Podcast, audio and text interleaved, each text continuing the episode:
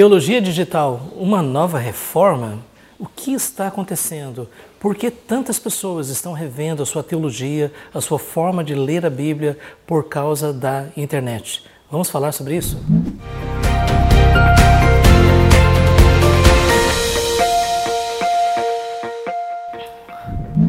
Olá, meu nome é Jorge Noda e eu quero conversar com você sobre teologia digital. Nós estamos presenciando um fenômeno de grandes proporções. Eu creio que depois da invenção da imprensa, nada produziu maior transformação e impacto no mundo do que a internet. Hoje em dia, nós estamos vendo pessoas produzindo conteúdo de todo tipo e divulgando para o mundo inteiro.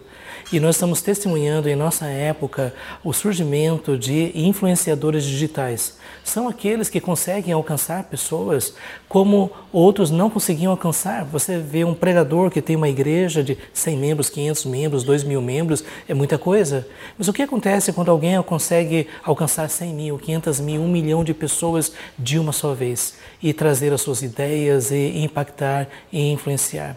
E no mundo cristão isso tem acontecido de uma forma tão rápida e até hoje muitas pessoas têm tido dificuldade para analisar o que está acontecendo e como nós devemos lidar com isso. O fato é que por onde eu tenho andado, eu tenho conversado com pessoas que estão revendo a sua teologia, estão revendo a sua vida cristã, estão consumindo é, conteúdos que antes não tinham acesso e, e, isso tem produzido uma profunda transformação no próprio cenário da igreja evangélica aqui no Brasil. Hoje em dia nós estamos vendo pessoas né, que ah, estão é, consumindo né, vídeos de YouTube, Instagram, Facebook, estão lendo mais. E aqui está um fenômeno interessante. Por causa do YouTube, pessoas estão comprando mais livros, estão se aprofundando na teologia. Como nós devemos lidar com isso? Eu creio que nós precisamos primeiro lembrar que não há como evitar.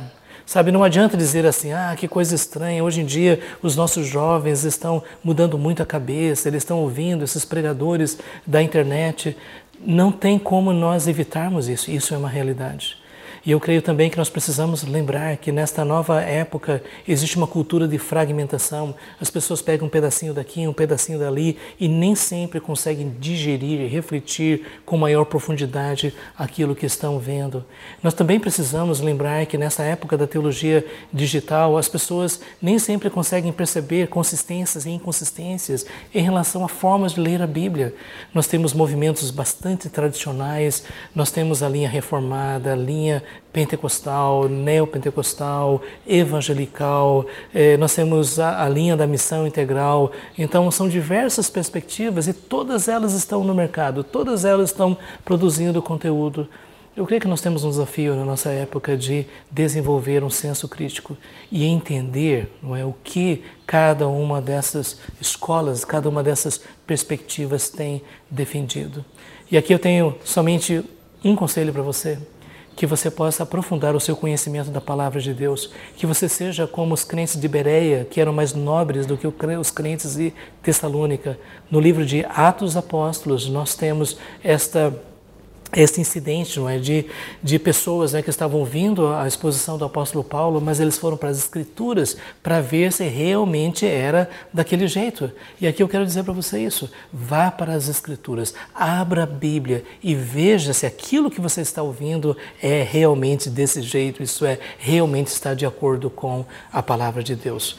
Ah, numa época como essa, nós precisamos aprofundar no conhecimento bíblico. Leia a Bíblia de Gênesis Apocalipse, aprenda aprenda a interpretar a Bíblia, analise texto e contexto, verifique a argumentação, verifique o mérito, verifique se essas pessoas estão usando o texto fora de contexto, porque depois de tudo, nessa época de tantas informações, nós temos uma rocha sólida, que é a palavra de Deus. Lâmpada para os meus pés e a tua palavra, luz para os meus caminhos. E que nessa época de tantas informações, que nós possamos voltar para a palavra de Deus. Ali nós temos a segurança.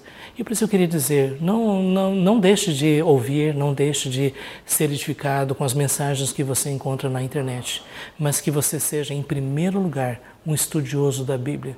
Em primeiro lugar, que você seja uma pessoa que busque a presença de Deus em oração e peça discernimento e sabedoria. Nós não temos como evitar esta revolução, nós não temos como evitar esse novo momento e sim, nós podemos dizer que estamos presenciando uma nova reforma. Como isso vai se desenvolver, o que vai acontecer, ainda nós eh, vamos ver. Mas se existe algo né, que nós precisamos lembrar, é que a reforma protestante aconteceu porque todos aqueles que queriam mudança se voltaram para a palavra de Deus. E este é o meu conselho para você. Volte-se para a palavra de Deus. Examine tudo à luz das Escrituras. Então, se você tem gostado né, do, nosso, do nosso conteúdo, é, é, lembre-se não é, de assinar aí ah, o nosso canal e também de compartilhar é, e clique ali no sininho né, para você receber notificações de é, novos vídeos e também faça o seu comentário, dê a sua opinião. É muito importante para nós ter o seu feedback. Que Deus abençoe você.